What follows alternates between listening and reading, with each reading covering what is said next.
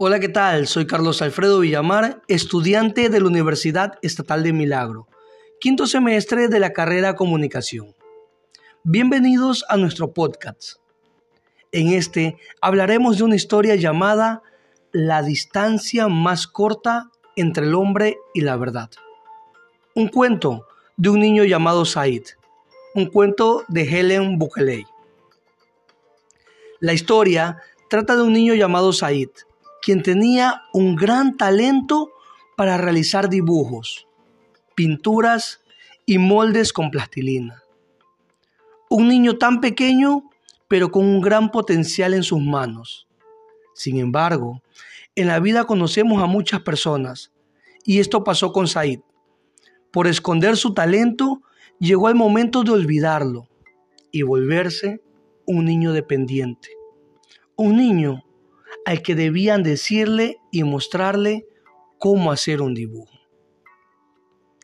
Como lo dice Will Smith en su conocida frase, la diferencia entre el talento y la habilidad es uno de los conceptos peor entendidos para las personas que están tratando de sobresalir, para las personas que tienen sueños, para las personas que quieren hacer cosas. El talento lo tienes naturalmente. La habilidad solo se desarrolla a través de horas y horas de dedicarte a tu actividad. Aprender a aprender es la habilidad más importante de la educación y debe ser explicada desde los primeros cursos. Esta historia nos da a conocer y nos da a entender que a veces necesitamos leer o escuchar frases motivadoras. Las creencias tienen el poder de crear y de destruir. Los seres humanos tenemos una importante habilidad para tomar cualquier experiencia de nuestras vidas y crear un significado que nos incapacita o que puede salvar literalmente nuestras vidas. Despertando al gigante interior. Esto lo dijo Tony Robbins en 1992. De esta manera podemos llegar a fortalecer nuestras habilidades y destrezas. A continuación, adelante, escuchemos la historia. Una vez un niño fue a la escuela el niño se llamaba Said. Era un niño bien pequeño en una escuela bien grande. Pero cuando el niño vio que podía ir a su clase caminando directamente desde la puerta de afuera, desde la puerta principal, él se sintió feliz. Y la escuela, pues ya no le parecía tan grande. Una mañana, cuando hacía poco que el niño, que Said, estaba en la escuela, su maestra dijo, hoy vamos a realizar un dibujo. Pues bien, lo pensó Said. A él le encantaba dibujar. Él podía hacer todas las cosas. Leones, podía hacer tigres, gallinas, vacas, trenes y hasta barcos y tomó su caja de lápiz y comenzó a dibujar. Sacó su hoja y empezó a realizar su dibujo. Pero la maestra dijo, esperen, aún no. Aún no es hora de comenzar. Said soltó su lápiz, dejó la hoja y esperó. Esperó hasta que todos estuviesen listos para comenzar. Esperó hasta que la maestra dé la voz de inicio y poder empezar a realizar su dibujo. Pues no pasaron muchos minutos cuando la maestra de Said dijo, ahora, listo, vamos a empezar a dibujar y vamos a dibujar unas flores. Mmm, bueno, qué bien, pensó Said. ¿Cómo no? Si a él le encantaba dibujar flores. Dibujaba muchas flores con su lápiz color rosa. Utilizaba los colores azul, los colores rojos, el color naranja, pues una combinación de colores para realizar sus dibujos y pinturas de rosa. Pero una vez más, la maestra volvió y dijo, esperen, aún no comiencen. Yo les mostraré cómo se hace. Esas fueron las palabras de la maestra. La maestra cogió una hoja, cogió un lápiz, lápiz de colores, dibujó una flor y la pintó. Una flor roja con un tallo color verde. Ahora sí, dijo la maestra, este es el dibujo y pueden comenzar. Said miró la flor de la maestra y luego miró la flor que él había dibujado. Había una gran diferencia, pues a él le gustaba más la flor que él dibujó que la de su maestra. Pero no lo reveló y se lo quedó en silencio. Simplemente Said guardó su papel en el que tenía la flor dibujado sacó un nuevo papel y empezó a dibujar la flor como lo tenía la maestra.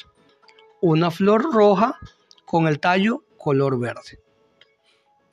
Otro día, cuando Said abrió la puerta de afuera, la maestra dijo, hoy vamos a dibujar con plastilina. Una vez más, el niño pensó, qué bien. Él podía hacer todo tipo de cosas con plastilina podía moldear víboras, también podía moldear muñecos de nieves, elefantes y rabitos, autos, camiones. Es que tenía una gran habilidad en sus manos.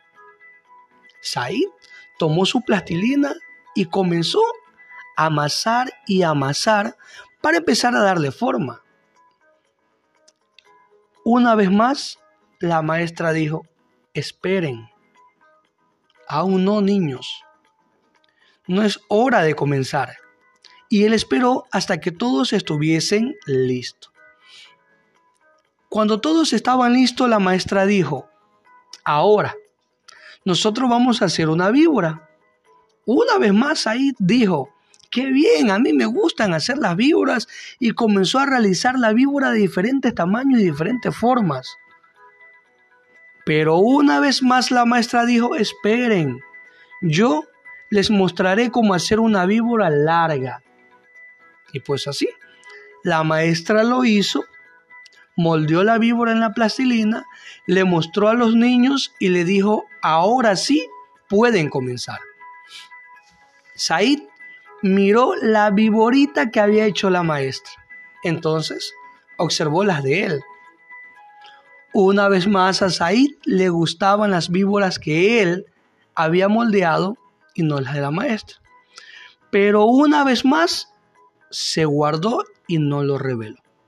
Simplemente empezó a amasar más plastilina y hacer una viborita como la que tenía la maestra. Así, luego Said aprendió a esperar y a observar y a hacer cosas como la maestra y él luego ya no hacía las cosas por sí mismo. Entonces sucedió que Said y su familia se mudaron para otra casa, en otra ciudad, y el niño tuvo que ir a otra escuela. Esa escuela era mucho mayor que la primera. Habían puertas afuera. Para llegar a su salón, él tenía que subir algunos escalones y seguir por un corredor largo para finalmente llegar a su aula de clase.